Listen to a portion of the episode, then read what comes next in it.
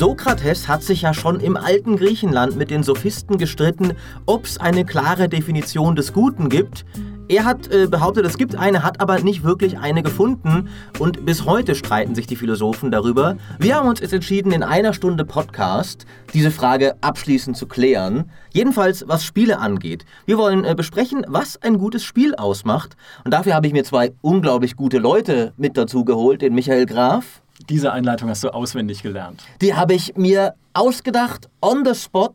Weißt du, im Gegensatz zu dir muss ich mir sowas nicht aufschreiben, Die hat er stundenlang auswendig gelernt. vorher. Die ist vorbereitet. Das- Glaubt, glaubt ihm gar nichts.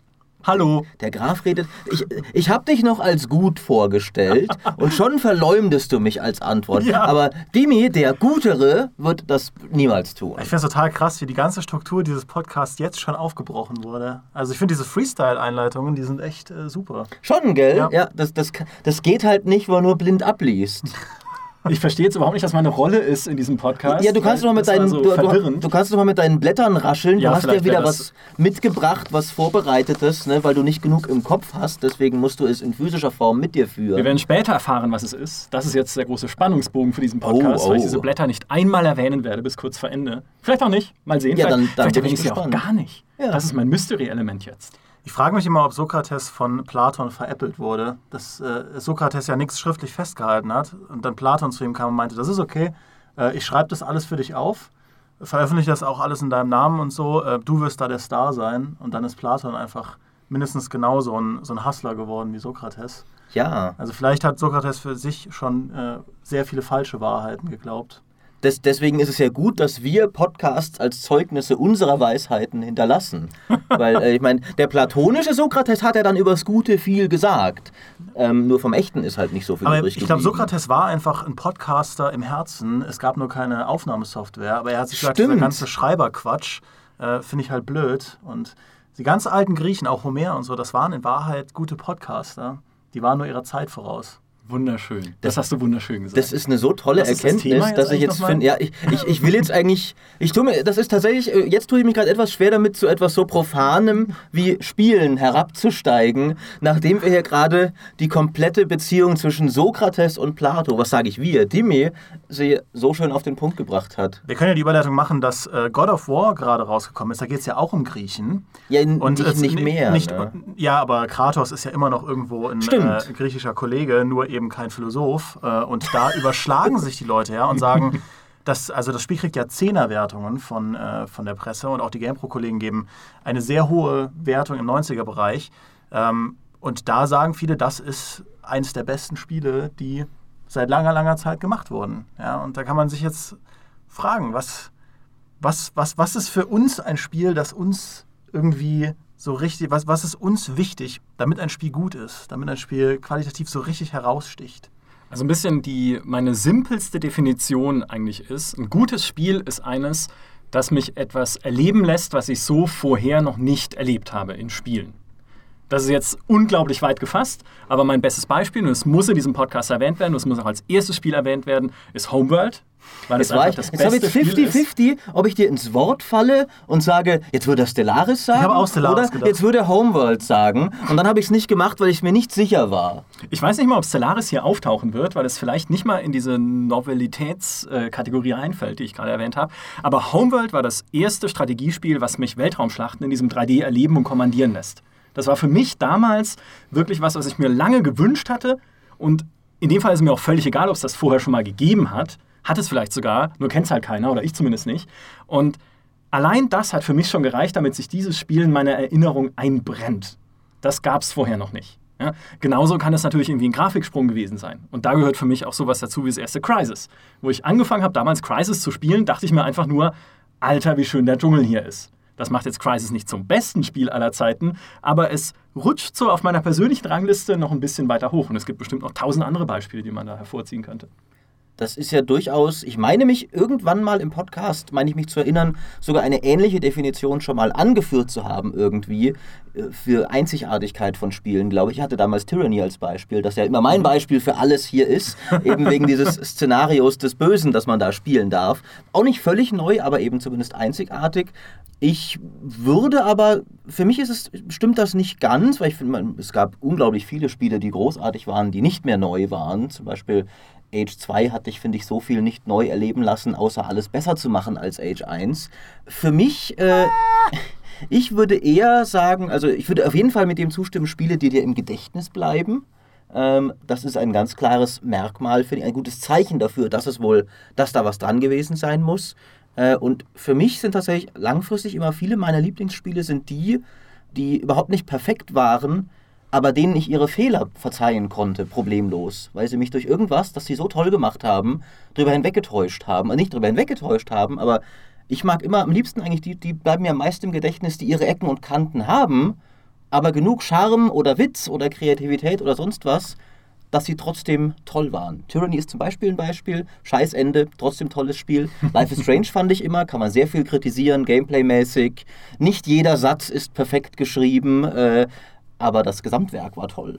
Ich glaube aber, da gibt es auch eine Diskrepanz und ich vermeide dieses Wort immer zwischen so einer objektiven Innovation und einer subjektiven Innovation. Ich glaube, ähm, was du gerade gesagt hast, Micha, äh, betrifft nicht zwangsläufig Spiele, die nach Maßstäben, intersubjektiven Maßstäben aller Weltöffentlichkeit etwas zum ersten Mal gemacht haben. Ich glaube, wenn du beispielsweise PUBG spielst und direkt danach Fortnite spielst, kann man sagen, okay, Fortnite ist nicht innovativ. PUBG ist das Spiel, das, ähm, und selbst da kann man halt streiten, dass Battle Royale maßgeblich auf den Weg gebracht hat, aber trotzdem kann, kann Fortnite für dich das Spiel sein, das dir zum ersten Mal diese Faszination von Battle Royale so ins Gehirn reinstößt, dass äh, das dich ergreift wie kein Battle Royale-Spiel zuvor. Also ich glaube, das, äh, korrigiere mich, wenn ich das falsch sage, aber das ist so das, wo ich zustimmen würde, dass eben ein Spiel ähm, zum ersten Mal was ganz Besonderes mit einem macht ähm, und deshalb im Gedächtnis bleibt, selbst wenn es schon Vorläufer gab oder auch bei Crisis andere Spiele gab, die gut aussahen, aber dieser Wow-Moment, den du erlebt hast, den hast du dann eben in dem Moment erlebt und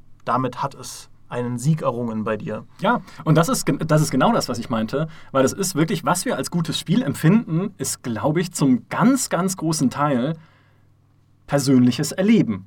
Und unser persönliches Empfinden in dem Moment, in dem wir es gespielt haben. Es gibt natürlich objektive Kategorien und irgendwie Kriterien für gutes Game Design. Keine Ahnung, dass es bedienbar sein muss, dass es dir Belohnungen in irgendeiner Form verleihen muss und, und, und. Das kennt man halt.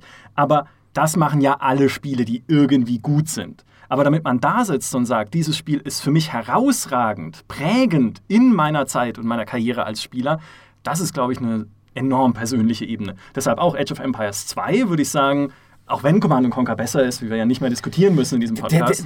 du- hast, glaube ich, zwei Meinungen bislang vertreten in diesem Podcast und sie waren beide Mist. Dankeschön. Age of, Age of Empires 2 ist auch für mich das erste Strategiespiel gewesen, Echtzeitstrategiespiel, was diesen Festungsbauaspekt so schön betont hat, in dem man so richtig coole Mauern bauen konnte und so richtig große Burgen. Und da habe ich mich immer sehr wohl drin gefühlt, weil ich sowas früher schon gerne im ersten Warcraft gemacht habe, aber da gab es diese Optionen einfach noch nicht. Und das war für mich das Herausragende an Age of Empires 2. Das kann dann jeder auch wieder komplett anders empfinden, weil wenn dann andere Leute sagen, okay, ich fand dann Age of Empires 2 irgendwie die Kampagne besser, du fandst dann Age of Empires 2 Maurice vielleicht irgendwie die Ritter am besten oder was man Ja, halt so findet, ja. wenn man Maurice ist. Aber das ist halt Stolze, glänzende Rüstungen im Sonnenlicht, das Blut der Engländer auf heißem Sand. Das, das sind die Dinger, ja. Aber es ist halt für jeden subjektiv, ja, was gut bedeutet. Ja, Das ist ja hier wissenschaftlich alles überhaupt nicht haltbar, was du hier. Wie wollen wir denn zu einer Definition kommen, wenn wir sagen, was ein gutes Spiel ist, hängt davon ab, in welcher Reihenfolge du sie spielst. Nein, nein, das habe ich nicht gesagt. Was für ein Unfug. Ich habe gesagt, was ein gutes Spiel ist, sage ich. Ach so, okay. Ja, das, das darf man nicht so vermischen. ah, okay. Wir bewegen uns in sehr, in sehr philosophischen Kategorien. Und weil wir gerade noch so allgemein sind, würde ich noch reinwerfen, dass für mich ähm, auf dieser ganz, ganz allgemeinen Kategorie ähm, ein Spiel dann funktioniert, wenn dann gut funktioniert, wenn, wenn ich die Rolle, die es mir verkauft, wirklich einnehmen kann. Also mir ist das ganz wichtig, egal ob, ob das jetzt ein Forza ist, wo man Rennfahrer ist, ob das ein MLB The Show ist, wo man Baseballspieler ist, oder ob das ein ähm, Call of Duty ist, wo man ein, ein, ein, Soldat ist. Oder Pac-Man, wo du ein oder Pac-Man, wo man ein bist, gelber ja. Kreis ist, ja. Man kann, wie gesagt, auch da argumentieren, dass Pac-Man ein narratives Spiel ist, ja, weil es immerhin Geister sind. Dass, dass eben die Spielmechaniken, die ganze Story, das ganze Leveldesign, dass das alles so ausgerichtet ist, dass es diese Vision, und Vision ist ein bisschen PR-Sprech, aber diese kreative Vision zu dir bringt und du eben nicht stolperst. Ich finde, sehr viele Spiele scheitern daran, dass sie dir irgendwas verwirklichen wollen in deiner, in deiner Vorstellung und dabei aber stolpern, weil irgendwelche Mechaniken nicht zusammenpassen, weil ähm, beispielsweise du das Gefühl hast, du solltest eigentlich an Stellen Entscheidungen treffen würden, dürfen, wo das Spiel dich keine Entscheidungen treffen lässt, weil die Story einen komplett anderen Weg einschlägt, als du für sinnvoll hältst oder eben dein Charakter irgendwas macht, was für dich überhaupt nicht zusammenpasst äh, oder eben einfach Bugs dich total rausreißen. Das sind Sachen, an denen Spiele scheitern und ich glaube, je je äh, gerade die Linie verläuft zwischen der Idee eines Spiels und, ähm, und eben dieser Umsetzung und dem Spieler und dem, was der Spieler da rezipiert, desto höher ist die Wahrscheinlichkeit, dass du es zumindest als kein schlechtes Spiel in Erinnerung behältst. Das ist jetzt eine andere, andere Richtung, das macht das, was äh, ihr gesagt habt, nicht falsch. Aber das ist eine Kategorie, da muss ich jetzt als erstes dran denken, äh, wenn man mich das fragt. Und das sind ja auch genau die Spiele, denen man dann, wie Maurice gesagt hat, ihre Fehler verzeiht. Aber auch da sagst du, okay, wenn es dann halt grützig ausschaut, dann ist es halt so. Wenn das irgendwie eine schlechte Bedienung hat, nun ja, dann ist es halt so. Aber für mich passt halt trotzdem dieses Immersive, dieses Gefühl, ich bin Teil dieses Universums und auch in der Lage, mich in diesem Universum, so wie es von meinem Charakter erwartet wird, irgendwie auszudrücken. Halt Dark Project, Thief, bestes Beispiel, oder die Hitman-Reihe, ich kann mich halt wirklich fühlen wie so ein Typ, der da im Thief durch alte Gemäuer schleicht und als Meisterdieb irgendwelche Sachen klaut. Oder ein Hitman, ich kann mich wirklich fühlen wie irgendwie halt äh, ein Auftragskiller, der da so schauen muss, wie er seinen Auftrag erfüllt, ohne großes Aufsehen erre äh, zu erregen. Also das kann ich sehr gut nachvollziehen. Und selbst bei, selbst bei Multiplayer-Spielen, die eigentlich sehr mechanisch sind, habe ich letztens erst ein Video gesehen, äh, wo jemand versucht hat, alle ähm, Ebenen zu zerlegen, auf denen Rainbow Six die Leute begeistert. Und Fiction war eben auch ein Bereich davon. Ich höre das eben auch von meinem, meinem Mitbewohner immer, dass dieses äh, Aufsprengen von Fenstern, dieses gemeinsam reingehen in irgendeinen Raum, das alles sichern, den Kampf gewinnen, die Geisel befreien, das ist nicht beliebig, sondern mhm. auch da geht es eben darum, eine gewisse Vision zu transportieren, warum er dann zum Beispiel kein, kein Overwatch spielen kann, weil ihm das alles, alles irgendwie so ein bisschen zu, zu absurd ist und ähm, da, da entsteht für ihn kein, ähm, kein Bild, das er interessant findet. Ich finde auch, dass äh, da ist zum Beispiel auch Chivalry, finde ich, ein schönes Beispiel dafür, verglichen mit anderen Multiplayer-Spielen. Weil es, das war auch überhaupt in keinster Weise eine realistische Umsetzung des Mittelalters, aber so, du hattest halt schon dieses Gefühl, dass halt eine Multiplayer-Mission tatsächlich war, du gehst erst als Ritter plünderst du das Bauerndorf, dann musst du durch die, durch die Festungsmauern kommen und dann den Thronsaal stürmen. Das ist halt was komplett anderes als, finde ich, ein, ein League of Legends, das komplett daran scheitert, dir irgendeine Fiktion zu verkaufen, weil du halt ja, es gibt diese drei Lanes und da sind immer Türme und dann zerstörst du die Inhibitoren, die dann die Minions stärker machen. Was? Und heißt du so? Inhibitors auf, auf Englisch, ich weiß nicht, was der deutsche Begriff ist. Okay. Ähm, und, und dann zerstörst du halt den Kristall in der Mitte der Basis und du spielst derweil einen von 100 Champions, die alle teilweise wirken, als wären sie komplett unterschiedlichen Universen entsprungen. Also der eine ist ein Ritter, der andere ist ein, ein, ein äh, was, was, was ist das? Es ist kein Kaninchen oder sowas, aber ein, ein Mäuserich-Mensch oder sowas in einem Steampunk-Roboter. Äh, und die kämpfen dann gegeneinander auf dem Schlachtfeld. Und es gibt eine Backstory für all diese Helden, aber die hat überhaupt nichts damit zu tun, was auf dem Schlachtfeld passiert, weil auch zwei Helden, das ist ja auch ein Problem, finde ich, das ein bisschen Overwatch hat. Mhm. Zwei Helden, die Feinde sind in der Story, können trotzdem, indem dann Support und äh, du kannst mit Lucien und Trash zum Beispiel gemeinsam Botlane spielen, was, wie jeder weiß, Micha nickt auch wissend Natürlich, als LOL-Experte. Der, der was, eine ja, und der Typ da. Genau, ja. der, der eine hat die Frau des anderen umgebracht und Wusste ihre. Seele in, seinem, in seiner äh, Laterne eingesperrt und dann ist aber die Laterne im Spiel ein Support-Mechanismus. Er wirft sie hin, dann kriegt der andere ein Schutzschild und kann sie greifen, um zurückgeschnellt zu werden. Du greifst die Laterne, in der die Seele deiner Frau drin steckt gerade, äh, um dich zu schützen und zurückzuschnellen zu dem Dämon, der sie gefressen hat. Und das ist halt, äh, das macht eben Overwatch ein bisschen auch, wenn du mit äh, drei Reapers und zwei Soldiers in einem Team spielst oder so ein Quatsch. Oder ja, also das da finde ich auf jeden Fall, das ist ein Kriterium. Ja, und aus einer umgekehrten Perspektive ist es ja auch das, was, glaube ich, Star Wars Battlefront 2 noch am ehesten rettet. Das ist eben diese, du hast Rebellen, du hast Imperial, die kämpfen gegeneinander und ähm, für viele Leute funktioniert diese Vision, die sie sich von diesem Spiel erhofft haben, klappt trotz allem. Für viele auch nicht. Nee, ist ein Scheißspiel. Ja, für viele auch nicht, die, die sagen, genau wie du, Maurice, äh, elaboriert begründet, dass äh, beispielsweise die Lootboxen ihnen auf den Keks gehen oder dieses ganze Freischaltzeug, dass es auf einmal Karten gibt, die dein, deine Sachen da boosten und so, das reißt einen dann halt raus aus diesem Gefühl, dieses Mittendrin-Gefühl. Und wenn dir nach jedem Kill angezeigt wird, welche Karten der Gegner hat. Ich, äh, ich nehme einfach die Dinge vorweg, die du eh sagen würdest, weil wir die Diskussion schon hundertmal Warum bin ich haben. überhaupt hier? Ja. Ich brauch, äh, Ähm, und das reißt die Leute dann raus. Aber für die Leute, für die es funktioniert, die sagen fast immer genau deswegen, weil man eben die Star Wars-Helden spielen kann, weil der Soundtrack und so, dass dieses ganze Feeling funktioniert eben. Ähm, ja, und da hat Battlefront für einige noch gerade so die Kurve gekratzt. Und für die, die es es nicht getan hat, er mit großen Schmerzen auch, weil auch ich erkenne ja die Fiktion dahinter und finde sie großartig und würde mich gerne reinziehen lassen. Ich finde aber, was Spiele wie League of Legends, jetzt mal alle Lore vorneweg äh, oder mal ausgeschlossen, irgendwie, was die sehr gut transportieren oder auch den, den Sinn, der den die sehr gut ansprechen, ist halt die Suche nach Accomplishment. Nach irgendeiner Hürde, die du überwinden kannst, um am Ende zu sagen, geil, dass ich das geschafft habe. Weil am Ende jeder League of Legends Partie, also ich kann es auch nicht so gut einfach, ja, aber wenn ich gewinne, bin ich richtig stolz drauf. Auch wenn es gute Gegner waren natürlich. Ja. Ja. wenn, der, wenn das Gegnerteam komplett überlegen ist, das weiß jeder von uns, macht es keinen Bock. Wenn du komplett überlegen bist, macht es auch keinen Bock. Aber wenn die Partie ausgeglichen ist, es wogt hin und her und du weißt die ganze Zeit nicht, wer gewinnt und am Ende ist es dein Team, dann fühlst du dich richtig Ja. geil.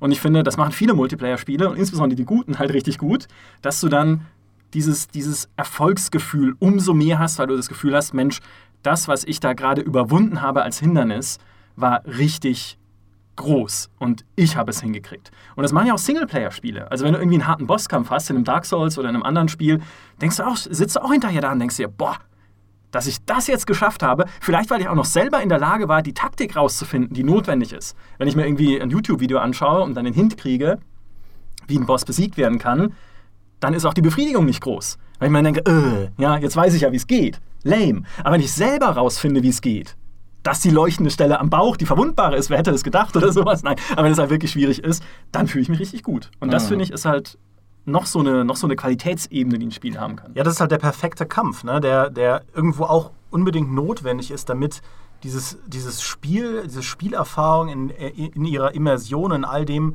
funktioniert, weil du willst eben da auch eine, eine Reise machen, wie immer man, also jetzt sehr metaphorisch formuliert, aber du machst halt eine Reise, ob das jetzt ein Multiplayer-Spiel ist, wo du den Gegner überwinden willst, oder ob das ein Singleplayer-Spiel ist, wo du einen Boss besiegen willst, oder irgendwie auch in einem Rollenspiel, wo du als kleiner Mann anfängst und, oder als kleine Frau und dich da emporarbeitest. Es muss eben so austariert sein, dass, dass die, die Spielmechanik, das Kampfsystem, dass es das auf eine dramaturgisch sehr gute Art und Weise nach vorne transportiert. Die Hürde darf nicht zu hoch sein. Selbst bei einem Dark Souls nicht so hoch sein, dass du dich einfach die ganze Zeit unfair behandelt fühlst. Sie darf nicht so niedrig sein, dass es keine Hürde mehr ist, weil dann funktioniert dieses ganze Ding nicht mehr, sondern es muss dieser Sweet Spot sein. Ich glaube, das ist eben auch die große Herausforderung als Entwickler, weil du so viele verschiedene Spielertypen hast und du musst dann mit Schwierigkeitsgraden arbeiten und bei Multiplayer-Sachen ist es ja sowieso.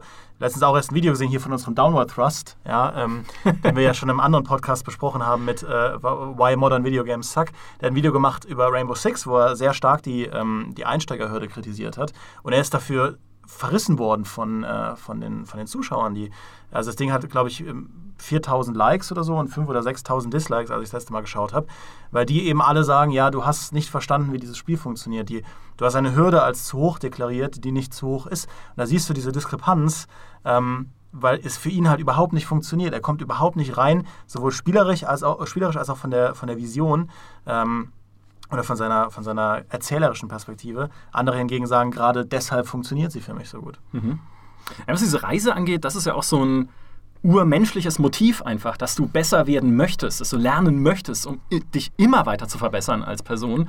Und das ist ja auch umgekehrt was, wo man oft sieht, wenn man Menschen Dinge beibringt, ihnen aber nicht zeigt, dass es noch mehr Dinge gibt, die sie lernen müssten, sie oft anfangen, sich unglaublich selbst zu überschätzen äh, zu dem Zeitpunkt, weil sie denken, jetzt weiß ich's. Ja, jetzt kann ich's allen zeigen. Aber es ist halt dieses Bedürfnis, einfach besser zu werden. Ich glaube, das steckt in uns, in uns allen drin. Und wenn ein Rollenspiel das gut anspricht, oder auch ein Diablo, ja, das ist ja wohl die niederste Wollte sagen, genau, ja, die es gibt, dann kann es auch super äh, gut funktionieren. einfach. Ich denke, ich denk, das ist auf jeden Fall ein, ein sehr großes Merkmal eines guten Spiels. Und ich glaube, wenn du das gut machst, dann kannst du sehr viele andere Sachen auch nicht so gut machen, solange das funktioniert. Dann kannst du zum Beispiel wie die meisten MOBAs mit nur einer Map auskommen. Solange die Leute das Gefühl haben, diese Map zu meistern und mich immer wieder zu verbessern, da kann ich Jahre reinstecken, dann, dann kannst du auf, auf viele andere Dinge verzichten. Ich glaube, und man, man sieht ja, dass ich denke, viele der wie du angesprochen hast, Diablo zum Beispiel, viele der erfolgreichsten Spiele und Spieleserien bauen irgendwo auf diesem Themenfeld von Verbesserung, Wettbewerb, Leistung und Belohnung auf, in irgendeiner Konstellation. Mhm. Ich glaube, das ist äh, ein elementarer Bestand. Es gibt ja durchaus Leute, die sogar ein, ein Spiel auch, äh, die das als Teil der Definition eines Spiels essen, elementar mit beinhalten, dass es ein Ziel gibt, auf das hingearbeitet wird und am Ende ist das dann erreicht und das Spiel ist vorbei. Stimmt, finde ich heutzutage nicht mehr ganz, weil unter anderem Minecraft hat kein Ziel, du setzt es dir selbst. Mhm. Ähm, ich habe darüber witzigerweise mit dem, mit dem, in auch einer Podcast-Folge, die ihr als Plus-Leute auch alle hören könnt, mit dem Bruce Shelley ein bisschen diskutiert, eben über diese Definition von Spiel. Ähm, aber ich glaube eben, wie ihr sagt, also wenn man das gut schafft, das würde ich tatsächlich als essentielles Qualitätsmerkmal eines guten Spiels können wir festhalten, denke ich. Hat jemand einen Stift? Dann ja, okay, wir schreiben, wir halten das jetzt fest. Ja. ja das geht nachher raus als Rundmail an alle ja. Entwickler. Willst du nochmal mit Papier rascheln, damit es so klingt, als würden ja, wir ja. das festhalten? Ja, wir halten hier fest. ja. Aber ich glaube, das ist auch, ähm, was ihr gerade gesagt habt, das ist auch eine Begründung, warum die Heldenreise als äh, Erzähltopos so gut funktioniert, weil sie eben direkt verankert ist in urmenschlichen Emotionen und urmenschlichen Erlebnissen. Und das, viele Leute missverstehen das ja auch und denken so, ja, Heldenreise, das ist nur hier Star Wars, Luke Skywalker, Farmerjunge wird äh, zum großen Ritter und so. Das ist diese Märchenheldenreise, die sehr viele als Archetyp nehmen, aber tatsächlich sind 99 Prozent aller Geschichten Heldenreisen. Ja? Äh, selbst ein Tatort ist eine Heldenreise oder ähm, jedes x-beliebige Spiel ist, äh, wenn es eine Geschichte hat, in irgendeiner Form eine Heldenreise, weil es immer nur darum geht, dass du mit einem unnormalen Zustand konfrontiert wirst und bestimmte Abläufe dazu führen, dass du diese Situation meisterst. Und man kann das klein gliedern in verschiedene Stationen bis zu dem Punkt dieser, dieser äh, Call to Adventure, wie eben du dieses Abenteuer annimmst. Und auch das muss auf eine bestimmte Art und Weise passieren, damit man das als Zuhörer, als Zuschauer, als Leser ähm, sehr harmonisch versteht, weil es halt sehr nah an dem ist, wie Menschen funktionieren. Ist auch wurscht. Auf jeden Fall ähm, glaube ich, das ist halt eine sehr sehr grundlegende ähm, ja, psychologische, sozialpsychologische, narrativpsychologische ähm, Sache. Und deswegen funktioniert sie so gut. Deswegen ist das was, was wir in Spielen so, äh, so gerne erleben. Ähm, lustigerweise habe ich da letztens noch äh, drüber diskutiert, weil es darum ging, warum bei The Division 2 diese Heldenreise für mich nicht funktioniert, bei einem Diablo aber schon. Bei einem Diablo, du hast ja bei Division? beidem, bei einem Diablo und The Division, warum, warum die beiden, also bei The, du hast bei beiden ja sehr viele Upgrade-Spiralen. So, ähm, du wirst immer besser, du sammelst Ausrüstung, äh, klar, ne? Äh, Action-Rollenspiel. Ähm, bei Diablo ist es aber so, dass dieses Weg Metzeln von Monstern, dieses Kämpfen, dieses, du sammelst Ausrüstung, hast, hast Rüstungen, neue Waffen, du probierst sie aus.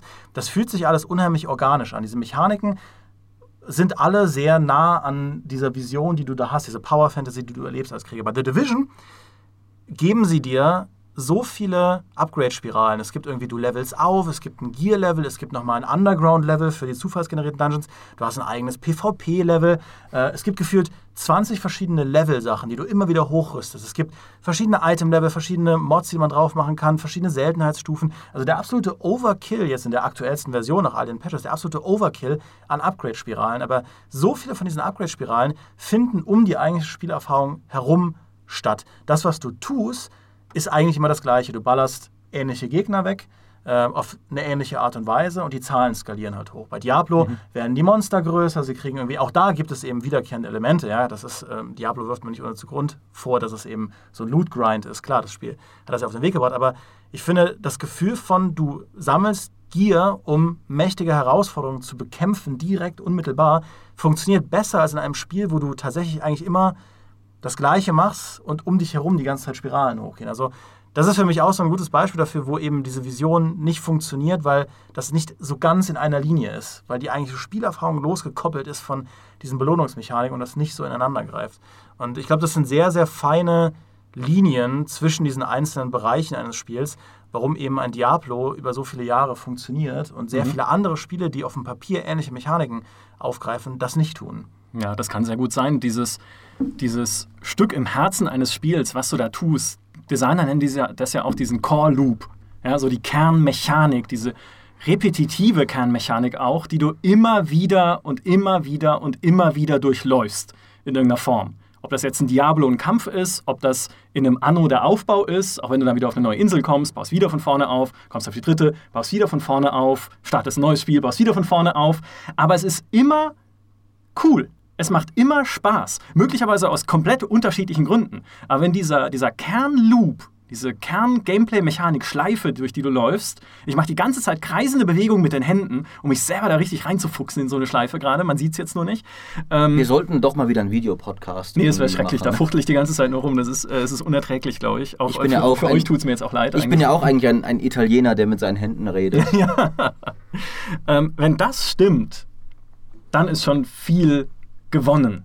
Es ist nicht der einzige Grund, warum ein Spiel gut sein kann. Also ich finde auch der Core Gameplay Loop von einem Life is Strange ist, glaube ich, jetzt nicht unbedingt weder spannend Wenn's, noch. Es, es, hat ja nicht mal in dem Sinn einen Core Gameplay Loop, wenn du ja. irgendwie über fünf Episoden, glaube ich, drei Zeitreiserätsel hast. Ja, genau. Äh, also also äh, stimmt. Ähm, aber ich würde euch da zustimmen, wenn, äh, wenn das Spiel ein, ein funktionierendes Herz hat. Äh, ich finde, ich, ich würde immer gerne, gerne Portal als gutes Beispiel an. Portal ist ja eigentlich nur das eine Core-Gameplay-Prinzip, und nichts anderes. Die haben absolut keinerlei irgendwie Ausschweifen. Es gibt kein Levelsystem oder sonst was irgendwie drumherum. Es gibt auch keine Dialoge. Es gibt keine Mechanik außer diese eine Sache. Du hast zwei Portale, du hast ein paar Levels. Das Spiel ist auch nach fünf Stunden spätestens wieder vorbei. Mhm. Ähm, aber das eine, was es macht, macht es so unglaublich gut äh, auch, auch, auch, das erste Diablo im Grunde. Es kam ja, sehr viel kam ja alles dann erst später zu. Das erste war ja wirklich nur, es gibt diesen einen zufallsgenerierten Dungeon, den du immer wieder runtersteigst. Aber das war toll, das hat, hat gefesselt. Äh, und wenn, wenn du so ein Kernkonzept hast, äh, und das funktioniert. Da wollte ich jetzt auch die ganze Zeit noch mal ein paar Sachen aufgreifen, die Dimi gesagt hat, was die Einsteigehürde und sowas angeht und die komplexen Systeme von The Division. Ich würde nämlich schon sagen, da werden mir jetzt gewiss manche Dark Souls-Fans oder so widersprechen, aber ich würde schon sagen, dass nicht Einfachheit, aber zumindest Eingängigkeit ein sehr elementares Spielequalitätskriterium ist, dass du es spielen kannst und du kommst rein, du kapierst, was los ist Du kannst losspielen und Spaß haben, ohne sofort immer auf, auf Hürden zu stößen. Ich höre äh, gern den, den Podcast vom, äh, vom Mark Rosewater, ich glaube, ich habe ihn vielleicht schon mal erwähnt, den, das ist der Chefentwickler von Magic, also dem, dem Kartenspiel. Und der redet unglaublich viel darüber, dass das eine ihrer größten Bestrebungen ist, ständig darauf zu achten, dass ihr Strategiekartenspiel nicht zu komplex wird. Und du denkst mir erst aber, warum ist doch ein Strate Strategiespiel, das soll doch komplex sein. Aber er redet immer eben davon, du musst ja auch neue Spieler begeistern, du musst sie reinbringen. Und dass es da die verschiedensten Ebenen der Komplexität gibt, die sie beachten und nicht zu groß zu machen versuchen. Zum Beispiel äh, die strategische, also die, die Regelkomplexität, die Regeln, die du alle im Kopf behalten musst, die, äh, in dem Fall ist es die Spielfeldkomplexität, also wie schlimm das, was gerade direkt vor dir ist, ausfallen kann. Wie viele Karten sind auf dem Feld, wie komplex arbeiten sie zusammen, dass das Spielfeld nicht so ausarten kann, dass du es nicht mehr überblicken kannst. Selbst wenn du, was quasi noch mal ein bisschen abgegrenzt ist von den ganzen Regeln, selbst wenn gar nicht alle Regeln im Spiel sind, aber halt zu viele Einzelkarten. Ähm, und dass er dann eher strategische Komplexität dadurch entstehen lassen will, dass eigentlich einfache Stücke auf interessante, neue und komplexe Mechan Weise zusammenarbeiten. Also das, äh, und der hat eins über, über Jahre das erfolgreichste Kartenspiel der Welt designt, der wird ein mhm. bisschen wissen, wovon er redet. Äh, und die sind da sehr bedacht drauf.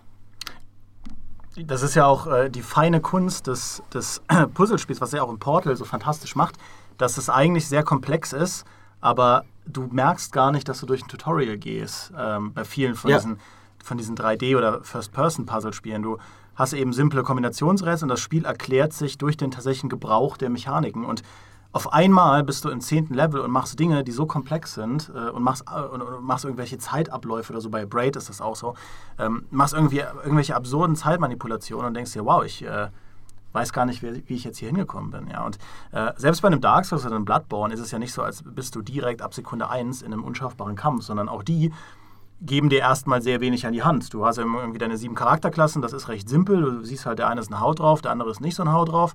Und dann startest du in einem Räumchen und es geht eigentlich immer nur geradeaus und äh, du hast eben einen leichten Angriff und einen schweren Angriff, kannst auch noch nicht viel machen. Und dann gibt es so Leuchtfeuer, da kann man speichern. Und ähm, was, was halt dann eben bei Dark Souls das Ding ist, ist, dass der Schwierigkeitsgrad sehr schnell anzieht. Dass der, du, du denkst, du bist eigentlich noch im Tutorial, bist du auch theoretisch noch, aber es fühlt sich nicht mehr so an und plötzlich hast du halt so einen super harten Boss da vor dir. Und äh, der Frustmoment rückt halt sehr nach vorne, aber eben nicht so sehr nach vorne, dass du ab der ersten Sekunde dir ähm, 20 Tutorial-Screens durchlesen musst und dir 10.000 Namen merken musst und dann aussteigst, weil das einfach keinen Spaß macht. Mhm. Ich glaube so ein bisschen, dass das bezeichnende Element auch an diesem Core Loop und was ihn so gut macht, ist, dass er dich immer wieder, klar, alte Sid Meier-Zitaten, ne, vor interessante Entscheidungen stellt, vor allem wenn es darum geht, Probleme zu überwinden. Also du kommst immer wieder natürlich in einem Spiel an ein Problem, sei es ein Kampf, sei es irgendwie irgendwas, was besiedelt werden will in Anno oder irgendwie eine, eine, schwer bebaubare Fläche, wo du dir selber überlegen musst, wie puzzle ich da meine Gebäude zusammen, sei es irgendwie in einem Diablo einen Zwischengegner, sei es noch was alles anderes. In FIFA eine Mannschaft, die du besiegen musst oder so. Und eine blöde Spielsituation, dass du irgendwie zwei rote Karten hast, wie auch immer. Ähm, und Weil du jetzt, immer faulst beim Spielen, Micha. ja, ich kann nichts dafür. Ich verwechsel immer Flanke und Torschuss und Flanke ist gleichzeitig Grätsche und dann, okay, aber bevor wir jetzt ausschweifen, ist, mache ich lieber den hier, ja, weil jetzt kommt's, jetzt kommen die Blätter. Was ich mir nämlich ausgedruckt habe, ist ein Artikel auf Gamasutra gewesen, also von einer im Prinzip Entwickler-Website von, äh, aus dem Jahr 2001 von Richard Rouse, dem Dritten. Wer kennt ihn nicht? Äh, viele, denke ich. Ich kenne nur Das den ist- zweiten. Ja, das war auch ein echter Kerl, ja. Ähm, der ist äh, Game Designer, logischerweise, hat Spiele gemacht wie The Suffering, diesen Horror-Shooter, und hat ein Buch geschrieben, Game Design Theory and Practice. Und der sagt, ein interessantes oder ein gutes Spiel besteht im Wesentlichen darin, dass es den Spieler selbst möglichst vielfältige Problemlösungen erlaubt, die er auch selbst finden kann, weil nichts ist befriedigender, als wenn du, wie ich vorhin schon gesagt habe, bei einem Bosskampf, ne, als wenn du selbst irgendwie den Weg findest, mit einer Herausforderung fertig zu werden, indem dir das Spiel die Systeme an die Hand gibt, die du dafür brauchst. Aber wie du sie einsetzt, sagst du selbst. Das beste Beispiel momentan ist halt Zelda Breath of the Wild. Da hast du halt diese ganzen lustigen Werkzeuge, irgendwie den Magneten und die, die Eiskanone und schon wieder alles vergessen, was da drin war. Aber auch die kannst du ja beliebig zusammenpuzzeln, um in dieser Sandbox dann beispielsweise Schatztruhen zu finden oder eben einen Weg zu finden, von dem man denken würde, okay, das wäre jetzt vielleicht nicht offensichtlich gewesen, da irgendwie über den See zu gehen, indem ich einen so einen Eisblock nach dem anderen mache und die hinter mir wieder zerfallen lasse, um mich so drüber zu hangeln. Aber es hat geklappt und ich fühle mich geil, weil es meine Idee war. Und der Richard Rouse sagt, die, die, der Kern dessen ist, dem Spieler einen Teil der Autorenschaft über das Spiel zu geben. Also als Spieldesigner nicht alles so wirklich peu à peu jedes kleine Stück vorzugeben, was der Spieler zu tun hat, sondern ihm zu erlauben, selbst seine Ideen auszuprobieren. Vielleicht klappen sie auch nicht. Ja? Also ich meine, wie oft haben wir schon im Spiel irgendwas ausprobiert und wir sind halt gescheitert. Aber wir haben es dann nochmal ausprobiert. Ja? Und nochmal und nochmal, bis es dann funktioniert hat und es ist noch befriedigender geworden dann dadurch. Bestes Beispiel auch Strategiespiele wie Civilization, wo du dann irgendwie siehst halt irgendwie, okay, ich habe zu wenig Geld. Was machst du jetzt? Ja, kannst du irgendwie die Steuern erhöhen, kannst irgendwie Banken bauen in deinen Städten, kannst einen Nachbar überfallen und dem sein Geld holen, kannst irgendwie neue Sachen erforschen, kannst dein Militär reduzieren, weil du so sparst halt Truppenunterhalt oder, oder, oder. Hast halt tausend Möglichkeiten, ein Problem, vor dem du stehst, zu überwinden. Und das nächste Problem ist dann schon wieder um die Ecke. Und das so, so zumindest seine Theorie. Und ich finde, das greift auch gut mit dieser Loop-Idee ineinander eben. Du, es kommst immer wieder, es läuft die Schleife, dann kommt ein Problem. Dann überwindest du das Problem, möglichst indem du was eigenes findest, läufst wieder durch die Schleife und dann kommt wieder das Problem. Und wir sind jetzt alle keine Game Designer, aber ich finde das super eingängig. Das wird dann wohl der Grund sein, warum Adventures gestorben sind, weil sie immer nur gesagt haben, es gibt die eine Lösung, du musst drei Items auf die exakt gleiche Art und Weise kombinieren, wie sie jeder andere Spieler des Spiels kombiniert. äh, dann äh, fühlst du dich dabei, als hättest du eine sehr clevere Lösung gefunden, aber du hast, du kannst nur ausprobieren, klar, du kannst ausprobieren, aber es gibt nur die eine Lösung. N- Nee, also sorry, nicht, nicht unbedingt, weil auch in einem Adventure bist, also wenn du nicht die Komplettlösung gelesen hast oder das Puzzle total dumm ist mit irgendwie kombiniere Schuh mit Stein, um ein Telefon zu erzeugen oder so, auch da bist du ja derjenige, der diese Lösung rausfindet. Das heißt, es ist ja deine Spieleragenda sozusagen, da zu sitzen und zu grübeln, wie geht das und du überwindest es aus eigener Kraft. Ja, ich glaube, das ist es eher, dass du halt nicht in so einen Trott, Trott verfallen kannst du nur Klick, Klick, Klick machen, sondern dass du selbst in dem Moment anhältst und überlegen musst, wie kriege ich das gelöst? Also finde, das ist auch immer ein bisschen was, was die Immersion stärkt dann und das, was Dimi vorhin gesagt hat, mit einem Charakter, den ich verkörpere, wenn ich selbst derjenige bin, der auf die Lösung kommt, die diesen Charakter weiterbringt. Wobei ich sagen muss, äh, da, da ist Maurice an einem richtigen Knackpunkt angekommen, weil jetzt sind wir so ein bisschen, wir pendeln hin und her zwischen ähm, bei, bei der Definition des Guten oder bei, bei, dem, bei der Suche nach dem Guten ähm, in der Frage, was, wie man ein Spiel denn interpretiert, weil es ist eben diese alte Frage der Game Studies, ist ein Spiel eher ein narratives Medium, ein Erzählmedium, ein Story-Medium oder ist es eher ein mechanisches Medium, ein ähm, Game Design-Medium? Das, was du jetzt gerade skizziert hast, war halt die Game Design-Grundlage. Und was Maurice sagt mit den Adventures, ist eben genau immer dieser Widerspruch, dass Adventures die wenigsten Leute spielen Adventures vordergründig wegen des Gameplays. Das ist ein, ein, ein Genre, das fast zu, fast zu 100%, nicht zu 100%, aber zu einer hohen Prozentzahl wegen der Story, wegen des Humors, wegen Dialogen, wegen klassischer erzähldramaturgischer Kategorien gespielt wird. Life is Strange ja auch. Und ja, aber das sind die neuen Adventures halt, die verzichten dann auf die Spielmechanik gleich mehr oder weniger, ja. weil sie erkannt haben, deswegen spielt sie eh niemand. weil sie das begriffen Aber das gilt auch für die alten LucasArts Adventures, wo ich sagen würde, das sind äh, einige der besten Spiele in meinen Augen, die, die je gemacht wurden. Die sind spielmechanisch von, von Loom mal abgesehen, sind die oft nicht besonders aufregend. Ja? Ähm, sie sind nicht irgendwie blöd, die sind schon gut gemacht, aber, aber es ist eben lange nicht so eine, so eine Aufregung, das zu spielen, wie, wie den Deus Ex, wo man irgendwie viel ausprobieren kann. Und ich finde, man kommt da, man landet am Ende, äh, am Ende immer bei dem Schluss, dass es ein Spiel manchmal vor allem narrativ rezipiert wird, manchmal vor allem mechanisch rezipiert wird dass es irgendwo so ein Mischmasch ist, das dann abhängt von dem, was dir als Spieler am wichtigsten ist. Deswegen gibt es ja auch viele Leute, die mit Adventures gar nichts anfangen können, yeah. weil die viel zu langweilig sind, weil die sagen, da passiert doch nichts. Und es ist, wie, wie Maurice auch gesagt hat, die eine Lösung, die jeder hat und dann lege ich mir ein Walkthrough daneben und äh, das macht mir fast mehr Spaß, weil ich ja nicht so blöd ausprobieren muss, ob, ob man wem man jetzt was geben muss. Und oft sind diese Rätsel sowieso unlogisch, weil woher soll ich wissen, dass der Papagei das kann und so. Und ähm, das ist halt, ich finde find es halt spannend, wie, dass man um diese Frage eigentlich nicht herumkommt, wenn man nach dem Guten in einem Spiel sucht, nach der Gütequalität, dass es eben diese zwei Seiten gibt, die zusammenhängen, die nicht miteinander trennbar sind, aber es fällt einem so schwer, ein, also eine Antwort zu finden für diese mhm. Frage, genau deswegen, wegen dieser Doppelnatur von Videospielen. Diese beiden Ansätze gibt es auch bei Magic tatsächlich. Auch darüber ist auch ein, ein Grundding, über das der sehr viel redet, ähm, wie du äh, ein, ein Spiel designst. Da nennt, nennt er das äh, den, den Top-Down und den Bottom-Up-Ansatz. Und das eine ist, ich will sie jetzt nicht verwechseln, ich glaube, Top-Down ist, äh, dass du anfängst mit einem Szenario oder einer Geschichte. Du sagst zum Beispiel, wir wollen eine Horror-Zombie-Welt machen und dann überlegen sie sich, welche Karten und Spielmechaniken sollten sie da reintun. Oder auch zum Beispiel wollen eine griechische Welt machen. Und dann überlegen sie sich, wie würde Herkules als Magic-Karte aussehen? Wie würde Zeus als Magic-Karte aussehen? Und Bottom-up ist, dass sie sagen, wir wollen ein Set machen, in dem der Friedhof das zentrale Spielelement ist. Was könnten wir für Mechaniken designen? Ah ja, du kannst die Karte vom Friedhof casten, wenn sie schon eigentlich dorthin gegangen ist. Und dann überlegen sie sich, ah ja, das da würde es doch gut passen, wenn es eine Zombie-Horror-Welt wäre, weil wir den Friedhof zentralisieren wollen. Ähm, und er sagt aber auch immer, die beiden sind nicht trennbar, weil früher oder später, du brauchst die Story trotzdem. Kein Magic-Set kann als reine Spielmechanik auf die Welt kommen. Aber irgendwann musst du an den Punkt kommen, wo du sagst, okay, jetzt schneidern wir dem auch eine Story auf den Leib, damit wir damit es eine Fantasy-Welt wird, die wir auf unseren Bildern auch zeigen können. Und das zum Leben zu erwecken, ist immer noch enorm wichtig.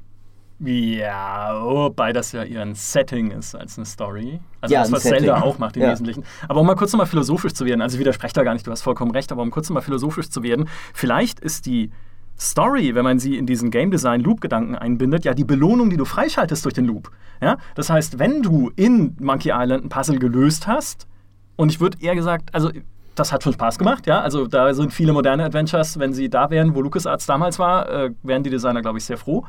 Ähm, also wenn du das gelöst hast, schaltest du halt auch die nächste Ebene der Story wieder frei und kommst auf eine neue Insel, erfährst, wer Guybrush wirklich ist, begegnest zum ersten Mal Le Jacques und so. Und die ganzen Momente, die dir halt dann in Erinnerung bleiben, die erreichst du ja nur, weil du dann halt deinen Loop wieder bestanden hast und dein Problem gelöst. Also im Prinzip greift doch beides so wunderschön ineinander. Das ist ja das, Stimmt. was ich meinte. Man kann es nicht klinisch voneinander trennen. Sollte ja. man auch nicht, sonst missversteht man einfach, worum es geht. Aber es ist auch, also um das Monkey Island-Beispiel nochmal zu nehmen, ich habe Monkey Island gefühlt 100 Mal gespielt. Ja. Und natürlich nicht, weil es beim 100 Malsten spielerisch noch aufregend ist. Du ja. kennst jede Lösung auswendig. Aber ich liebe halt diese Welt, ich liebe den Soundtrack, ich gucke mir einfach diese Umgebungen so gerne an. Und das ist halt unabhängig von der, davon, dass das jetzt Story-Dramaturgie ist, ist das trotzdem ein Story-Aspekt. Die Atmosphäre, die Szenerie, das, was Maurice auch eben meinte, das Szenario, das Setting, das sind alles Kategorien, die damit reinspielen. Und äh, wie gesagt, ich will, ich will da gar nicht sagen, dass das eine irgendwie allein wichtig ist und das andere gar nicht und dass man die auch nicht auf interessante Art und Weise miteinander verbinden kann. Ähm, ich fand es immer lustig, der, der Stefan Köhler, der Kollege, äh, der ist ja mittlerweile im Homeoffice in äh, Litauen, aber früher war er noch bei uns im Büro und der hat immer, der ist ja so ein Hardcore-Counter-Strike-Spieler und hat immer den Kopf geschüttelt darüber, äh, so meinte so, du Depp mit deinem Assassin's Creed, ja, mit dem, diesem Blöden da rumlaufen und so, das ist doch nicht, das ist das ist doch nicht knackig, ja. Mhm. Das ist nicht irgendwie der Thrill, da geht ja nicht der Schweiß die Stirn runter, weil du halt da stehst und du bist in einem Klatschplay und du bist der Letzte in deinem Team und du hast jetzt, musst vier andere Leute ausschalten und so und der war halt voll auf Spielmechanik. Dem war das völlig egal, ob das in Counter-Strike ähm, irgendwie Terroristen sind und Counterterroristen, das hätten auch Hasen und Bienen sein können. aber diese Mechanik, das ich übertreibe jetzt ein bisschen, das war nicht komplett unwichtig. Und so Mechanik- sind dann Plants vs. Zombies und Splatoon entstanden. Richtig, weil die sich gesagt haben, drehen wir das einfach mal um, geben wir denen mal Bienen. Ja, auf jeden Fall, äh, ich stimme da auch Micha voll zu. Die Story ist oft die beste Belohnung. Und ich finde, erneut ist das beste Beispiel Diablo, das dich ja spielmechanisch belohnt wie kein zweites Spiel eigentlich, mit geilen neuen Waffen und Skills und sonst was. Aber die coolste Belohnung war eigentlich immer das Rendervideo am Ja. Ende jedes Akts. Ja, also irgendwann dann, äh, später dann nicht mehr, wenn du halt dann wirklich, äh, aber beim ersten Durchlauf. Später natürlich kennst du sie schon und dann geht es nur noch darum, äh, die Items für Level 99 äh, zusammen zu farmen. Aber am Anfang, diese geilen Rendervideos von Blizzard, das ist die beste Belohnung fürs Gameplay überhaupt. Hallo, die habe ich mir auch Jahre später immer noch immer wieder angeschaut. Immer und immer wieder. Aber das ist tatsächlich auch, was du gesagt hast, Dimi, über Monkey Island, ist tatsächlich was, über das wir mal noch mal sprechen könnten, spezifisch. Was zeichnet denn die Spiele aus, zu denen wir immer wieder zurückkommen? Weil das ist ja auch ein bisschen das, was uns auf die Idee zu diesem Podcast gebracht hat, dass es Spiele gibt, die spielen wir halt jedes Jahr immer wieder. Vielleicht an Weihnachten, vielleicht irgendwie so ein bisschen in Tradition eingebunden. Ich spiele jedes Jahr mit meinem Bruder zusammen Diablo an Weihnachten. Ja, aber das spielen wir auch nicht, weil es mies ist, sondern weil es uns Spaß macht. Aber es halt auch in so eine, so eine Bruder-Connection eingebunden ist. Wir sehen uns nicht oft, dann spielen wir Diablo und alles ist gut. Ähm, aber gibt es so, also jetzt vielleicht bei euch auch, irgendwie Spiele, zu denen ihr immer wieder zurückkommt? Und könnt ihr erklären, warum? Ich kenne tatsächlich so fast nichts je groß zurück. Das, äh, auch Bücher nicht oder Filme. Ich habe, glaube ich, die einzigen Bücher, die ich in meinem Leben, glaube ich, mehr, mehr als einmal gelesen habe, sind die Harry Potter Bücher und äh, Der Name des Windes. Ähm, und auch die, glaube ich, höchstens zwei oder dreimal. Herr der Ringe habe ich mehr als einmal geschaut, das ist auch der einzige Film. Und bei Spielen lässt sich es auch an einer Hand abzählen.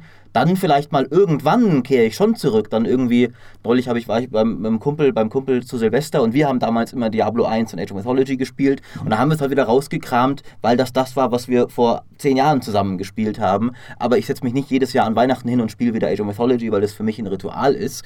Tatsächlich, äh, das liegt tatsächlich bei mir, um darauf zurückzukommen, die, weil die Story für mich so eine wichtige Belohnung ist, sobald ich weiß, wie sie ausgeht, sobald ich sie erlebt habe, gibt mir das unglaublich wenig, sie nochmal zu erleben. Das war tatsächlich, Harry Potter hat das für mich geschafft als Buch, weil das eine so unglaublich, unglaublich schöne Wohlfühlwelt aufbaut, dass ich in der einfach, ich lese mir einfach gerne mal wieder ein Kapitel durch, wo sie in Hogwarts in der, im Klassenraum zusammensitzen, weil allein das sich so gut anfühlt.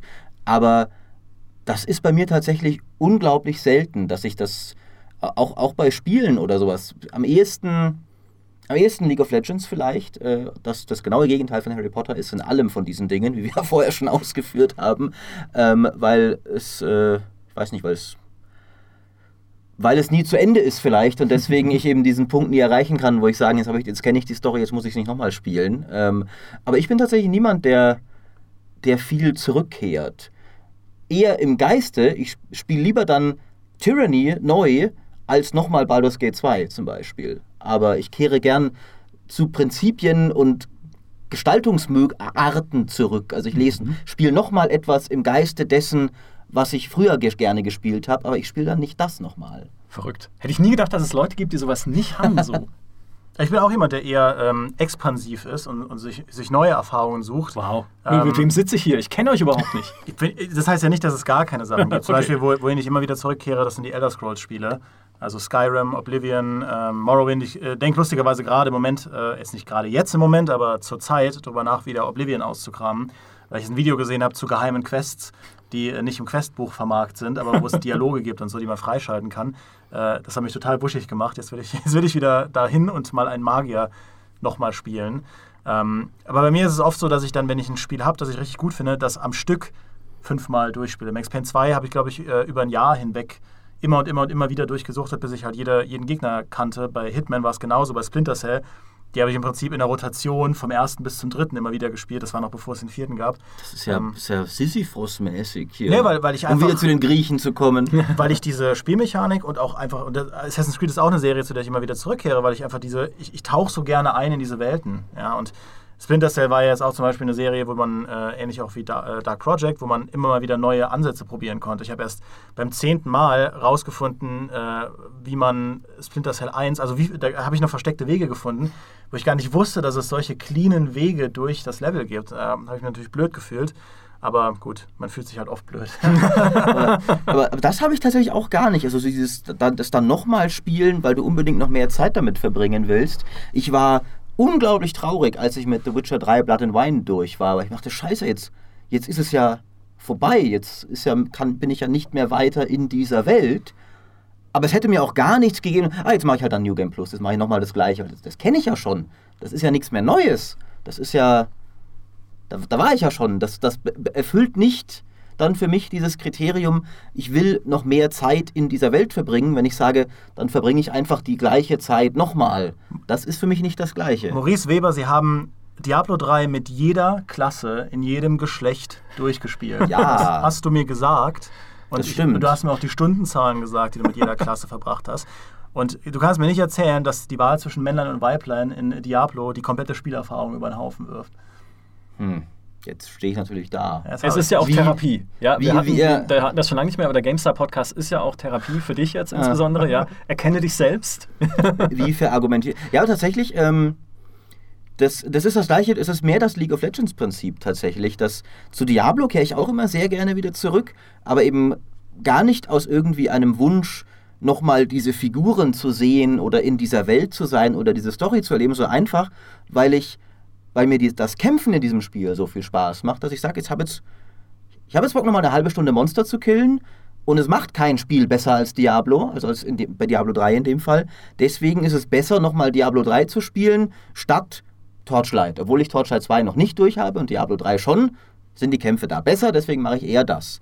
Ähm, das stimmt. Also das ist, äh, ich bin da tatsächlich, das, das mag man vielleicht, sonst inszeniere ich mich ja immer gern als der Story-Spieler, aber die Story muss ich nur einmal erleben das Gameplay ist eher das, was mich dazu bringt, zu sagen, äh, ich kehre nochmal zurück. Ähm, und auch dann sind es nur diese Spiele, wo es wirklich so dieses, wie eben League of Legends oder Diablo, wo mehr oder weniger keine Grenze nach oben ist.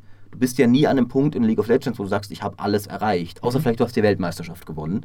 Dann schon. Oder auch in Diablo bist du ja es geht, aber es dauert sehr lange, bis du sagst, ich bin jetzt mit allen Klassen, habe ich das Itembild, das ich will, auf dem höchstmöglich schaffbaren Nephalem-Portal. Da bist du ja nie. Das, also außer du bist halt einer von diesen Season-Jägern, die wirklich super gut sind. Ähm, aber genau, das ist bei mir, sobald, sobald das, das, das Kernziel, das mir wichtig war, erreicht ist in dem Spiel, dann bin ich oft, dass ich sage, okay, dann, dann war es das jetzt auch.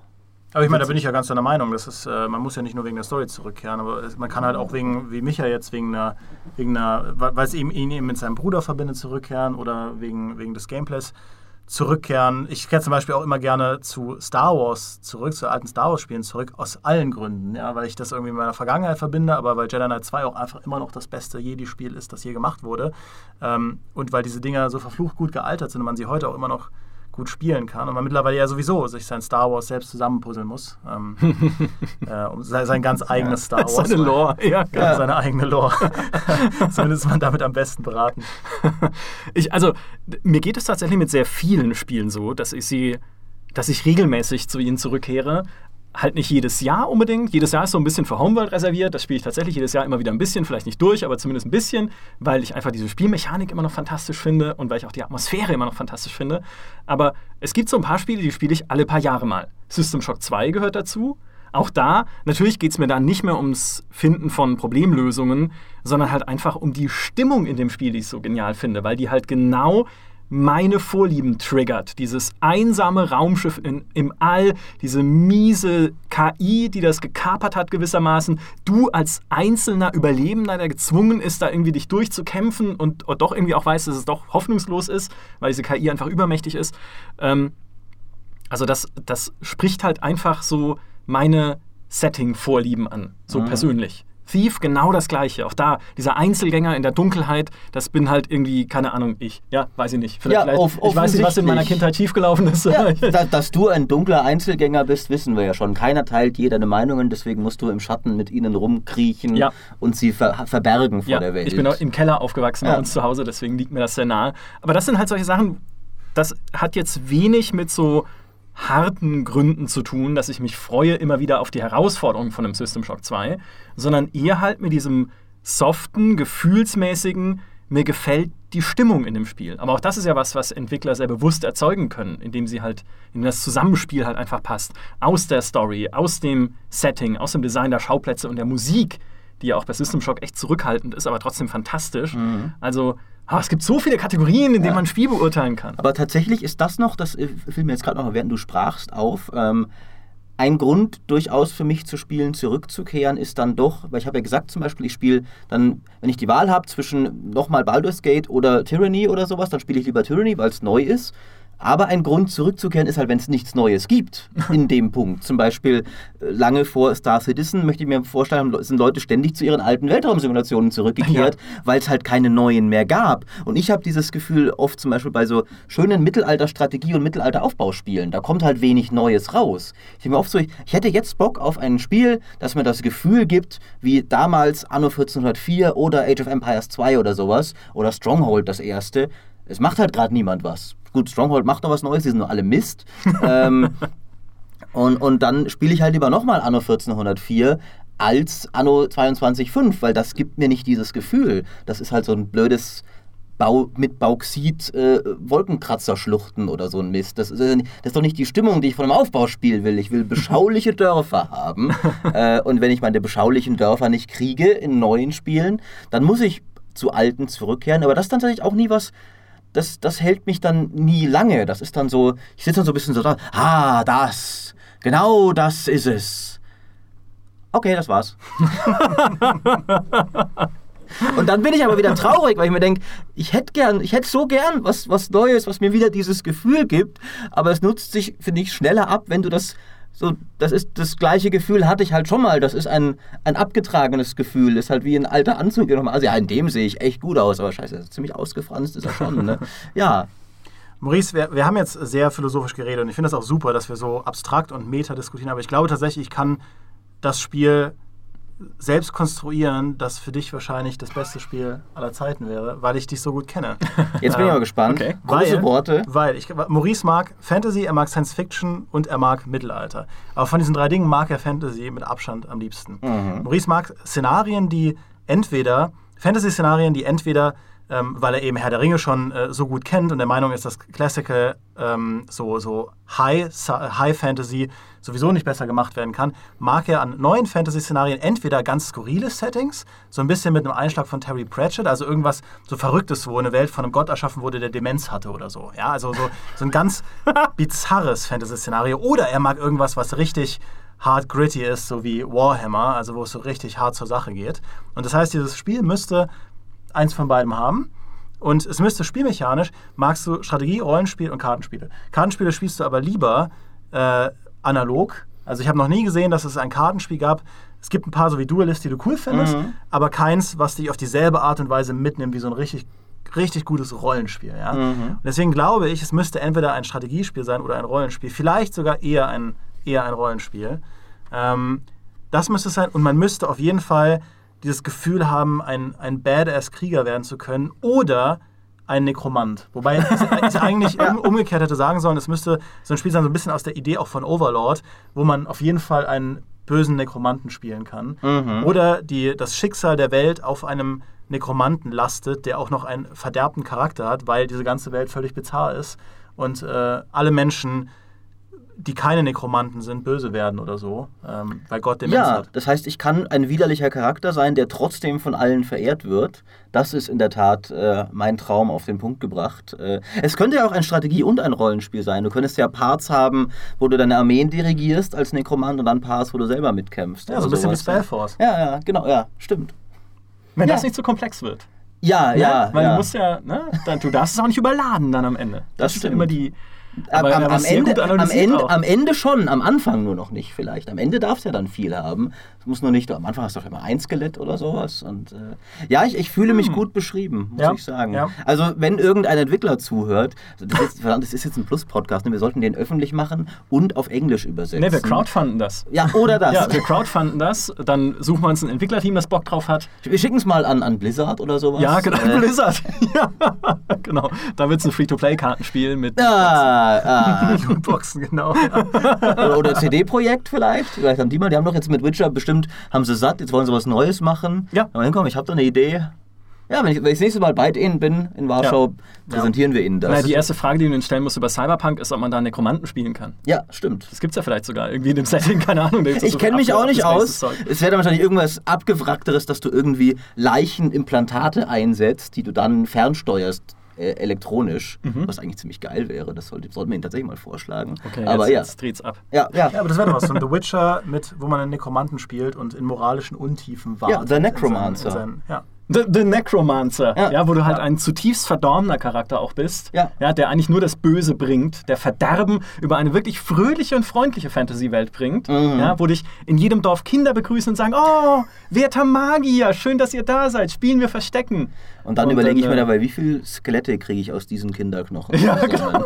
Es ist so wundervoll, wenn man Maurice Diablo spielt und man äh, slasht sich da so durch und Maurice läuft mit seinem Nekromanten nebenbei und, und dann fragt man ihn so, ja, ist das nicht langweilig, wenn deine ganzen äh, Minions alle all die Arbeit erledigen? Nö.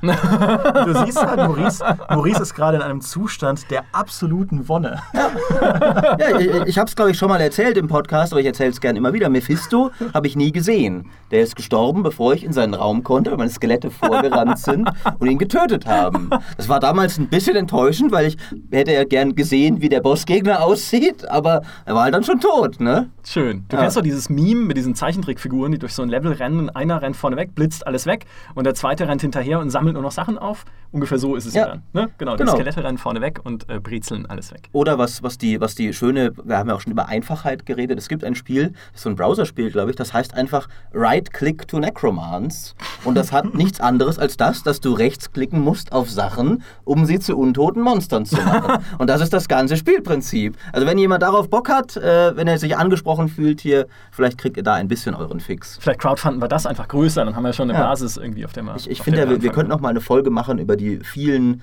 Fehlschläge, coole Nekromanten in Spielen umzusetzen. Das ist nämlich tatsächlich eine Klasse, die hat eigentlich wirklich nur Diablo je richtig geil hingekriegt. Ich habe dann, als ich in Guild Wars zum Beispiel war, dann kannst du ein Viech haben, was so ein komisches Fleisch. Golem-Zeugs-Dingens ist. Ich will 30 Skelette und einen Golem haben. Sonst ist es doch nicht das Gleiche. Aber ich glaube, wir schweifen gerade sehr schweifen ab. ein bisschen ab, ja. Wir, wir können ja noch mal, nachdem wir jetzt viel geredet haben äh, über abst- abstrakte Dinge, was ist denn eurer Meinung nach das guteste, Strich, beste Spiel aller Zeiten und warum? Kein einzelnes. Viele aus unterschiedlichen Gründen. Das ist ja das ist eine typische Graf, Ja, Wischi-Waschi Genau. Antwort. So Wir wirst du nicht äh, ja Sokrates-mäßig. alle Könige. Nein, Nein. also ähm, also was auf jeden Fall, viele Spiele, die ich schon genannt habe, System Shock 2 gehört mit zu den besten aller Zeiten für mich. Äh, tatsächlich gehört, wenn man ein bisschen die aktuellere Spielegeschichte anschaut, City Skylines für mich zu den besten Spielen aller Zeiten, weil ich es einfach, ich, ich liebe seinen Flow, seine Entspannendheit, nein, wie sagt man, seine Relaxedheit, ne, dass da eigentlich nichts äh, super Schlimmes passiert ständig. Und ich liebe es, dass ich darin auch immer wieder meine Kreativität ausleben kann. Also mit bisschen hier Straßen bauen, Viertel, Viertel anlegen, dann baust du es halt mal schief und krumm, machst irgendwie nette Kreise, machst irgendwie tolle neue Formen für deine Stadt. Und ich mache das so gerne, weil ich das so gerne zusammenpuzzle einfach da. Genauso Minecraft. Ich hätte nie gedacht, dass mich Minecraft so packt. Ich habe das damals angefangen, weil der Kollege Christian Schmidt uns allen in der Redaktion in den, in den Ohren gelegen ist. Mensch, ihr müsst Minecraft spielen. Das ist das wichtigste Spiel wahrscheinlich der letzten äh, zehn Jahre. Und wir so, ja, Opa, ja, ist klar, ne? nur weil es seine Welten prozedural generiert. Und es ist auch ein Spiel, zu dem ich immer wieder zurückkomme. Und es ist halt Homeworld. Ja, weil Homeworld alle meine Buttons drückt. Das Raumschiff-Design ist einfach geil. Ähm, kurzer Exkurs, der ein, äh, ein bekannter Filmemacher war letztes Jahr bei dem Rob Cunningham in Vancouver, dem Designer von Homeworld, also dem ursprünglichen Grafikdesigner, der diesen Raumschiff-Stil erfunden hat. Und schon da habe ich gesagt, oh, mein Gott, du triffst den. Wie unglaublich. Und er hat dann von ihm ein Homeworld-Mutterschiff für mich zeichnen lassen, Oh. das ich jetzt endlich mal zu Hause an der Wand aufhängen muss. Das ist mir lieb und teuer, weil ich einfach dieses, das Design der Raumschiffe so fantastisch, fantastisch finde. Diese Atmosphäre auch, die Homeworld hat, mit, den, mit diesen Hintergründen, dieser sphärischen Musik, diesen eben, ja, diesen, diesen bunten Settings, durch die man da fliegt mit seinen Raumschiffen. Auch dieses allein im Allgefühl, dieses Kampfstein Galactica ähnliche, dass du die letzten Überlebenden deiner Flotte oder deines Volkes eigentlich da durch den Weltraum führst, zu ihrer Heimat hin, gerade im ersten. Das ist halt alles vermischt sich zu so einer, für mich persönlich, ja, perfekten Melange von, von dem Spiel. Und das ist, glaube ich, also mir fallen jetzt bestimmt noch tausend andere Sachen nicht ein. Irgendwie Diablo 2 war fantastisch. Der Dreier ehrlich gesagt auch, weil ich es schon so, so lange gespielt habe. Aber ich will mich da einfach nicht auf eins festlegen müssen. Das ist schwach. Ich hoffe, Demi enttäuscht mich jetzt nicht genauso. Nö, ich enttäusche dich doch grundsätzlich immer. Das Ähm, stimmt nicht. Du hast mich gerade perfekt beschrieben. Das war überhaupt nicht enttäuschend. Ja, andere Menschen kenne ich gut, mich selbst aber nicht. Ja, aber, Das ist ja immer so. aber ich meine, äh, komm schon, du, du weißt, dass man mich nicht auf ein Genre allein festnageln kann. Also kannst du auch von mir nicht erwarten, dass ich ein einzelnes Spiel habe, das, äh, das halt das Beste ist. Mir geht es halt wie Micha. Es gibt so ein paar, die ich absolut unglaublich fantastisch finde. Was ich oft anführe, ist Deus Ex. So das erste Deus Ex als äh, ein Spiel, das ich einfach, das für mich augenöffnend war in, in, in vielerlei Hinsicht. Aber ich finde auch Monkey Island und darunter kann man all die anderen LucasArts-Spiele, ähm, die, die LucasArts Adventures Staffeln, ist für mich auch ein so wegweisendes Spiel gewesen. Ich habe mich da so drin verloren. Ich fand das so fantastisch. Das war das dasselbe Gefühl, das man hat, äh, oder das gleiche Gefühl, das man hat, wenn man äh, zum ersten Mal die Disney-Filme sieht. So dieses komplette, diese von einer Magie ergriffen werden, ähm, die einen nie wieder loslässt. Das war das. Ich finde auch, die Sims wird oft äh, so in Core-Gamer-Kreisen zu sehr ignoriert. Ich finde auch die Sims-Spiele, ähm, meinetwegen die ersten Ja. drei, aber auch der Vierer, haben, haben Unglaubliches geleistet, auch vor Minecraft schon äh, mit diesem Immersion Storytelling auf eine Art und Weise gespielt, sowohl in dieser Bauphase als auch in der, in der Lebephase, wo sich ja die Geister auch immer scheiden, was besser ist. Ja? Äh, Ich finde beides fantastisch. Ähm, finde ich absolut großartig. Ich liebe die, die Max Payne-Spiele in ihrer Story, auch in der Art und Weise, wie sie Shooter-Gameplay umsetzen. Ähm, finde ich einfach unglaublich. Ich mag Stealth-Spiele wie auch ein Dark Project, finde ich ähm, absolut großartig. Es sind tatsächlich wenige von den ganz neuen Spielen dabei. Die Elder Scrolls-Spiele, ich kann mich nicht auf eins festlegen. Wahrscheinlich wäre es Morrowind, einfach weil es das erste war, das ich so richtig ausführlich gespielt habe. Aber ich mag auch in Daggerfall, ich mag in Oblivion. Ich habe auch mein Skyrim mehrere hundert Stunden gespielt. Ähm, Elder Scrolls finde ich auch super. Das drückt bei mir sehr, sehr viele Mhm. Knöpfe. Ähm, ja, das sind so einige, die ich richtig gut finde, Maurice. Hast du denn eins? Ich würde tatsächlich sagen, dass. Äh, ich ich habe es auch vorher schon genannt. Ich finde immer das erste Portal ist eigentlich Ey. das. Äh, ich finde, das ist äh, das. Wenn, wenn, du, wenn, wenn du einem neuen Game Design Studenten auch ein Spiel zeigen solltest, finde ich, ist Portal das erste Portal das, was du ihm geben solltest, weil es äh, einfach äh, mehr als die meisten anderen Spiele, finde ich, weiß genau, was es sein will, setzt das perfekt um. Es ist nicht mehr als das. Ähm, aber es war völlig neuartig für seine Zeit. Nicht wirklich, weil eine Backhill Drop gab es davor, aber das war von den gleichen Leuten. Äh, es hat äh, simple Regeln, die trotzdem endlose Variationen erlauben. Da haben wir auch vorher gesprochen. Es ändert sich nie die Grundregel. Du hast nur zwei Portale, zwei Bau Bausteine. Deswegen fand ich aber, dass Portal 2 es ein bisschen übertrieben hat, dann mit verschiedenen Gelen, die du an die Wand und was weiß ich nicht alles. Äh, äh, Portal 1 hat halt gewusst, okay, so, so viel kann das tragen und mehr, mehr machen wir auch nicht. Und es ist das eigentlich das einzige Spiel, das ich kenne, dem ich, äh, ich bin selbst jemand, der oft, wenn er Spiele testet, auch so immer so das Gefühl habe, ich reite zu sehr auf seinen Fehlern rum und arbeite nicht gut genug heraus die Essenz dessen, was es toll macht. Das erste Portal ist das einzige, wo mir kein Fehler einfallen würde. Was hat das erste Portal schlecht oder falsch gemacht? Ich könnte nichts sagen. Deswegen würde ich das sagen. Und dann nehme ich mir noch zumindest noch ein zweites raus, eine rein subjektive Sache. Wenn ihr ja schon alle zehn äh, nennt, müsste es für mich natürlich Schlacht um Mittelerde sein. Oh, Ein Spiel, das was? Äh, mich seit, äh, ja, rein, rein äh, st- streng genommen, ich kann ja nichts anderes sagen. Ich modde es seit zehn Jahren. So, okay. Ich äh, kann mich nicht hinstellen und sagen, ja, irgendein anderes Spiel hat mich mehr getriggert. Hat sie offensichtlich nicht, sonst würde ich seit zehn Jahren Age of Empires 2 modden oder sowas. äh, aber es ist äh, Schlacht um Mittelerde gewesen, weil in dem Fall halt, das ist, ich würde eher sagen, das ist halt mein Homeworld. Auch Homeworld, und man ist ja, finde ich, es gibt bessere Strategiespiele als Bitte? Homeworld objektiv. Bitte was? Was? Aber, aber so wie halt bei dir das, das Raumschiff-Design, das, das ist, was dich triggert. Bei mir ist es halt die wunderschöne Umsetzung des Herr der Ringe-Universums. Dimi hat es ja schon angesprochen äh, bei meinen Vorlieben. Du kannst kein Nekromanten sein, aber den Nekromanten haben wir reingemoddet. Deswegen Aber mir fällt auch, mir fällt auch kein Wundervoll. Herr der Ringe-Spiel ein, das ich besser fände als äh, Schlacht um Mittelerde. Rückkehr des Königs ist ein gutes Spiel. Ja. Ähm, Schatten des Krieges, war das der erste Teil? Äh, Schatten des Krieges ist, äh, Der zweite ist der zweite. Schatten, genau. Das ist, ich, immer wieder Ja, reg ich mich auf, was für eine dumme Serienbenamung dieses Spiel hat. Mordors Schatten war es, ne? Ja. Ähm, genau, das ist auch ein gutes Spiel, aber ich finde, äh, Schlacht um Mittelerde ist auch für mich so das beste Herr der Ringe-Spiel. Was ich noch vergessen habe, GTA. Ja? Jetzt erst Hm. wieder 90 Millionen verkaufte Exemplare, wahrscheinlich das erfolgreichste Entertainment-Produkt ever. Ja, Ja. damit haben wir ja unsere Antwort, oder? Ja. Wir Es haben ja die ganze GTA. Zeit rumge rumgedruckst mit, ja, äh, die Sokrates-Philosophie, ah, die, die Story. Nein, es sind die Verkaufszahlen, es sind die Ratenzahlen, Verkaufszahlen, die sind ein gutes Spiel ausmachen. GTA hat sich mehr verkauft als alles Und andere. dann musst du noch die ganzen Mikrotransaktionen rein, Ja. rechnen mit den Shark-Cards und so, wo man auch einfach sagen kann, das ist ja einfach nur gut. GTA hat so GTA hat mehr Geld eingenommen als Avatar und vom Winde verweht zusammen. Ähm, auch die besten Filme sind, die Genau, gemacht wurden. die, die, Also erfolgreichsten, Eindeutig, die ja. erfolgreichsten jedenfalls. Und das äh, ist ja das, was hier zählt. Äh, ich, ich weiß gar nicht, warum wir so lange rumgeschwätzt haben, hätten auch von Anfang an drauf kommen Wir können. einfach nur- Ich habe nur drauf gewartet. Ja, ja. da- das Ähm, Geld ist es. Aber, aber mal Scherz beiseite, ich finde tatsächlich, dass die GTA-Reihe ähm, sehr viel, also in sehr vielen Kategorien eine unglaubliche Serie ist. Äh, fürs Open-World-Genre, das ja, Ja. äh, in unserer Zeit eines der dominantesten, ist ja nicht wirklich ein Genre, aber Spielkonzepte ist ähm, überhaupt und aber auch auch wie, wie es Storytelling betreibt, wie es eben mit Popkultur umgeht, wie es ähm, den Spieler in eine bestimmte Rolle versetzt und so. Es gibt auch sehr viele kontroverse Seiten von GTA und es gibt auch sehr viele Dinge, anders als jetzt ähm, Maurice bei Portal, die man an GTA, an der Spielmechanik kritisieren kann. Die Linearität der, der Mission, ich meine, wenn Rockstar 1 nicht kann, dann ist es halt, ähm, sage ich mal, Missionen richtig zu öffnen ja, in, äh, in der Sandbox. Es hat nur eine große Sandbox, aber die Missionen sind oft sehr linear. Womit es dann wieder dem Prinzip widerspricht, das Micha ja vorhin abgelesen hat vom Blatt. Naja, wenn du eine Herausforderung hast, ich erinnere mich noch in GTA San Andreas, diese dumme Mission, wo man das, was war das, das Flugzeug abschießen, nee, dem Flugzeug hinterherfahren oder das Flugzeug abschießen musste am Ende, diesem, diesem komischen, ähm, na, Propellerflugzeug da folgen. Das und weiß ich dann, auch nicht mehr genau. Wo du am Boden warst, du musstest dann, ja, auf jeden Fall die Mission, die ich nie vergessen werde, außer jetzt.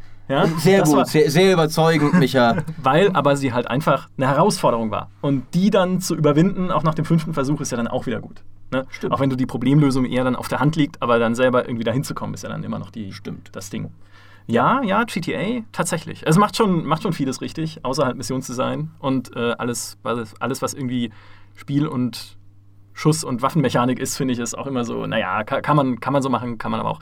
Aber trotzdem, das drückt schon viele Knöpfe auch. Ja, und auch die Eins, also ich meine, du kannst in Vice City nehmen, dass äh, diese, dieses Scarface 80er-Jahres-Setting, da tauchen Leute, also viele Leute sind der Meinung, dass eben GTA danach in, in, in seiner Welt nicht mehr besser wurde und ich kann diese Position schon verstehen. Vice City, das war einfach ein unheimlich ähm, künstlerisch geschlossenes System. Das Mhm. war unheimlich gut gemacht, diese Atmosphäre. Und auch bei, bei San Andreas, das war ein bisschen das, was mich, also ich fand zum Beispiel Los Santos, dieses 90er Jahre Gangster-Feeling, was sie da ähm, hervorrufen wollten, hat in Los Santos in GTA San Andreas so großartig funktioniert mit seinen, mit seinen Kumpels da um, äh, um den Block fahren und wie sie von den Kleinigkeiten, wie du da in der Fastfood-Kette stehst und Sachen bestellst und diese Atmosphäre, die Lichtstimmung und so, das war großartig. Das haben sie dann aufgebrochen. Äh, ich finde, GTA San Andreas hat einfach zu viel gewollt dann mit San Fierro und Las Venturas. Das hat sich dann so ein bisschen verloren in diesem ganzen Popkultur.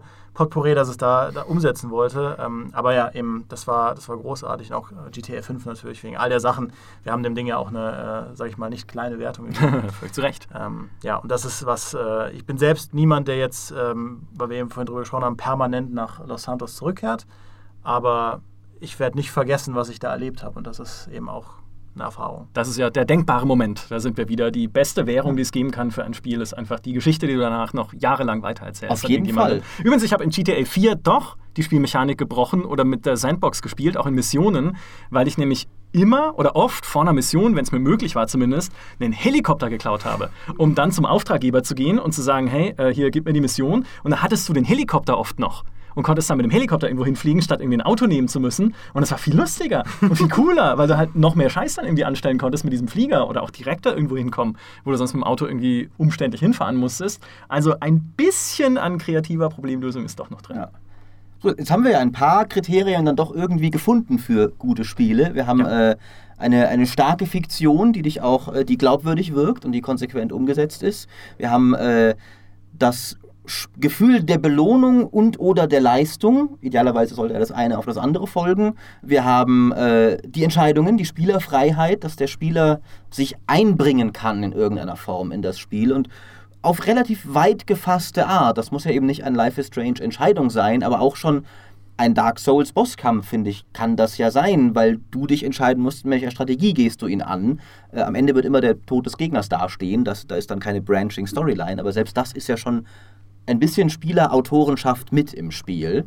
Ähm, wir hatten den denkwürdigen, die denkwürdig, dass es einem im Gedächtnis bleibt, ist, glaube ich, aber mehr das Ergebnis solcher Kriterien. Das ist ja schwer, finde ich, als Kriterium vorne ranzusetzen, weil das ist mehr das Ergebnis von Qualität, als jetzt, äh, weil das, das lässt sich schw sehr schwer vorher irgendwie, sagt ja nicht als Entwickler so, wir bauen einen denkbaren Moment ein und Naja. dann hat sich das erledigt. Außer Äh, in so. Bezug auf die Story halt. Ja, ne? Es sei denn, wenn die Story dich irgendwie überrascht mit was, was du nicht erwartet Ein hast. Story-Twist, ein guter, das stimmt. Genau. ja. Oder auch nicht nur, auch wenn die Spielwelt irgendwie mit deinen Erwartungen bricht. Keine Ahnung, dass du eben in Skyrim in diese Schwarzweite runterkommst, in diesen Pilz-Dungeon, von dem man vorher niemals irgendwas gesehen hat und der ein komplett neues, ein eigenes Grafikset ist. Ist ja auch so eine Art von Überraschung und Bruch. Genau. Also sowas kann man schon mit einplanen, aber ja, klar. Das, Aber es äh, ist, genau, also ich würde es eben tatsächlich eher so ans nach dem ist gleich in der Gleichung stellen als davor. Das hatte ja die Äh, Wirkungszeit. Genau. Äh, Ja. und, und was wir eben noch hatten, was denke ich auch sehr wichtig ist, war äh, ein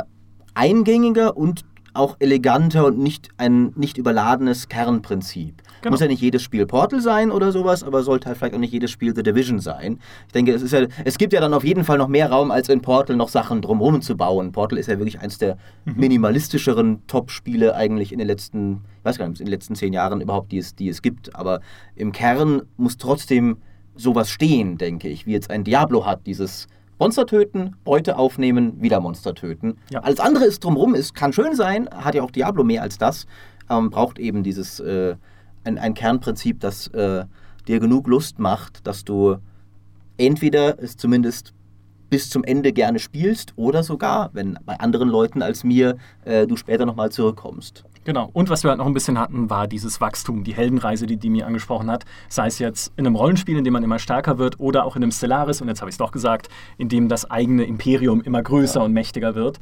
Und ich finde aber, Stellaris ist halt tatsächlich noch ein Beispiel dafür, wie Dinge auch mal nicht so gut gemacht sein können, weil da dieser Core-Loop, und ich liebe dieses Spiel, ich habe es schon oft genug gesagt, irgendwann gibt es den Stellaris-Podcast nur mit mir, eine Stunde lang Gelaber. Ja, den, Vielleicht, den musst du auch allein machen, weil das, da, bin, da bin ich nicht Vielleicht seid ihr dabei. am Anfang noch da, man hört dann nur noch ein leicht, leichtes Ja. Schnarchen im Hintergrund. ähm, aber was es nicht gut macht, ist tatsächlich diesen Core-Loop immer spannend zu halten. Weil eigentlich erwartest du ja einen richtig guten Flow. Ja, dass es halt immer was zu tun gibt, du immer coole Sachen entscheiden kannst und regelmäßig dann immer irgendwie was Spannendes passiert. In Stellaris ist es halt immer noch, auch mit dem neuesten DLC, auch nach Patch 2.0, teilweise Leerlauf. Du Sitzt du halt da und denkst dir, okay, ich kann nichts tun momentan. Ich muss warten, bis meine Wirtschaft irgendwie auf dem Level ist, wo ich sie brauche. Ich muss warten, bis meine Flotte aufgebaut ist. Ich muss warten, bis der Nachbar irgendjemand anders den Krieg erklärt, damit ich ihm in den Rücken fallen kann. Etwas, was ich nie tun würde, aber vielleicht passiert es mal, ja, versehentlich. Ähm, Natürlich. aber da siehst du halt auch, wie so ein. Also daran müssen sie noch arbeiten. Deswegen habe ich Stellaris auch bewusst jetzt gerade nicht genannt bei dieser Liste der besten Spiele aller Zeiten, weil es ist sehr, sehr, sehr gut. Aber es ist noch nicht da, wo ich sagen würde, das ist perfekt geschliffen. Mhm. Ich finde es beachtlich, wie ihr das äh, gerade alles zusammengefasst habt. Ähm, was ich jetzt eigentlich nur zu sagen konnte, ist, wir haben auf jeden Fall mehr über Videospiele rausgefunden als Sokrates. Ja, das, das finde ich, äh, das finde ich doch gut, ja. Schön. Können wir das bitte, können wir da T-Shirts drucken für den Podcast? Ja. Mehr über Videospiele rausgefunden als Sokrates. Ja, GameStar ja. Podcast. Ich meine, wir waren ja jetzt so ein bisschen auf Gedankensuche und wir haben ja, äh, wie ihr schön skizziert habt, auch viele einzelne Sachen rausgefunden. Und man kann uns auch ein bisschen vorwerfen, dass es natürlich jetzt so ein, ein, ein Bewusstseinsstrom war. Aber wie gesagt, immer noch mehr als Sokrates, Ja. als Platon, als Aristoteles, als die ganzen alten Griechen. Und äh, das kann man uns echt an den Hut pinnen. Ich, ich finde auch, also ich würde ja durchaus sagen, ähnlich wie Sokrates das Gute nicht gefunden hat, haben auch wir vielleicht noch nicht den der Weisheit allerletzten Schluss gefunden. Aber ich würde mal, wir haben jetzt da in einer Stunde schon Ja. sehr viel, wenn man jetzt mal, sagt, ich glaube, in, in zwei, drei weiteren könnten wir tatsächlich eine objektive, allgemeingültige Definition für das Gute erarbeiten, während Sokrates sein ganzes Leben lang daran gescheitert ist und am Ende den Schierlingsbecher trinken musste. Also ich finde, dass... Äh, Auch genau deswegen, weil, Deswegen. Er, weil, er, weil er Ja, frustriert genau. war. Ja, dachte, Ja. ich komme aus, komm aus meinem Fass eh nicht raus. Ja, ich trinke jetzt meinen Schierlingsbecher. Wahrscheinlich sitzt gerade die komplette deutsche Entwicklerszene an den Lautsprechern, hört sich diesen Podcast an und denkt, diese Idioten. Ja, ist Ja. alles verkehrt. Alles, was sie über Gameplay-Loops und sonst was erzählt haben, ist alles Mist. Aber dann ist das eine Challenge, kommt hier in diesem Podcast und erklärt uns, was besser, was, was richtig ist, was das wahrhaft Gute ist. Ja. Und wenn ihr Lootboxen sagt, Ja, wir sollten noch mal einen Podcast über das wahrhaft Schlechte machen, vielleicht. Ja, oh, das ist gut. Das, äh, aber ja, aber kann man ja durchaus ernsthaft sagen. Jeder, jeder Entwickler da draußen, der, der hier vielleicht mal drüber reden will, was gutes Game Design ausmacht, äh, offene Einladung. Und natürlich, wenn alle Entwickler hier äh, am, vor, äh, am Lautsprecher sitzen, würde es heißen, dass die komplette deutsche Entwicklerschaft äh, Plus abonniert hat. Ja. Und dann sind sie ja per Definition gut. Und was keiner genau weiß- wie all unsere Hörer per Definition gut sind. Was keiner weiß, ist ja, dass alles Geld, was wir von Plus-Mitgliedern bekommen, heimlich in einen Crowdfunding-Pool fließt für dein Necromancer-Spiel. Ja. Das dann die Zuhörer entwickeln müssen. Genau. Wir haben das, Äh, doch, dürfen. wir haben das Ja. sowieso, sowieso schon so gesponnen, dass äh, die Plus-Mitgliedschaft Maurice glücklich macht. Und jetzt wissen die Leute auch warum. Ja. Es geht seinem Projekt zugute, kommt es zugute. Ja. Genau, finde ich gut. Wir müssen das ja, ja, also je- jetzt wisst ihr, wofür ihr zahlt. Äh, Es ist nicht für irgendwie Michael Grafs unsinnige Sachen, die er da täglich veröffentlicht auf Plus und äh, sondern es ist wirklich für einen guten Zweck. Dem ist nichts hinzuzufügen. Ja, ich finde, damit haben wir das Gute doch gut definiert. Ja, und damit ist es auch gut. Ja, damit Danke ist es fürs gut. Zuhören. Das hat äh, großen Spaß gemacht. Das war sehr, eine sehr äh, spannende Diskussion. Ein Bewusstseinsstrom, ja, aber auch, finde ich, ein erkenntnisreicher. Ja, hoffe ich doch. Und äh, so soll es sein. Das ist ein guter Podcast, kann man sagen. Da haben wir das auch jeden gelöst. Fall, ja. Und schreibt gefälligst viel in die Kommentare, ja. Ja. Äh, auch hier wieder wird Maurice unter jedem Kommentar antworten. Und wir sind natürlich auch. Jetzt, jetzt verspricht er das ständig. Das ist ja gar nichts Besonderes Wir sind mehr. natürlich auch super neugierig. Ja, das setzt sich jetzt durch als Oh ja. Erwartungshaltung für das Plus-Abo. Das haben wir irgendwann schreiben wir im Heft drauf. Direkte Antworten von Maurice Weber. Richtig. Als äh, Ja, Verkaufs gut, aber wenn ihr mir mein Spiel finanziert, mache ich das auch gerne. Ja, eben. Äh, und, und äh, wir, natürlich sind wir neugierig, was ihr so sagt zu diesen ganzen Fragen, was für euch ein gutes Spiel ausmacht. Das ist ja wirklich was, da kann man Stunden und Tage und Wochen lang diskutieren. Und genau das werden wir auch in den Kommentaren tun. Aber dafür müsst ihr natürlich viel schreiben und wir freuen uns immer sehr und wir lesen das alles. In der Tat, äh, gerne her damit. Ähm, ich finde ja die Frage, was ein guter Podcast ist, beantworten wir mit jeder Folge aufs Neue. Äh, nee, immer mehr. Immer mehr. Wachstum. Ja, wir genau. immer besser auch. Richtig, Ja. richtig. Äh, genau, und äh, wie Micha sagte, ich glaube, damit ist es gut. Äh, vielen Dank fürs Zuhören. Ich hoffe, ihr fandet auch die Folge gut. Äh, ich fand auf jeden Fall meine wunderbaren Mitredner hier gut. Ja. Den Dimi bisschen mehr als den Micha, weil der Micha, der, der redet nicht nur Gutes und, und der Dimi hat eine sehr gute Analyse geliefert heute. Aber der Micha ist auch ganz okay. Hast du das auch auswendig gelernt mit deiner Einleitung? Ich lerne überhaupt nichts auswendig. Ja, das ist alles Bewusstseinsstrom. Mein tiefer Geist äh, ist ein endloser Springquell. Weißt du, man muss nur seine Angel auswerfen und schon hast du einen großen Gedanken am Haken. Macht es gut, liebe Leute. Wir gehen jetzt nach Hause. Ja, Es ist Zeit. Tschüss. tschüss.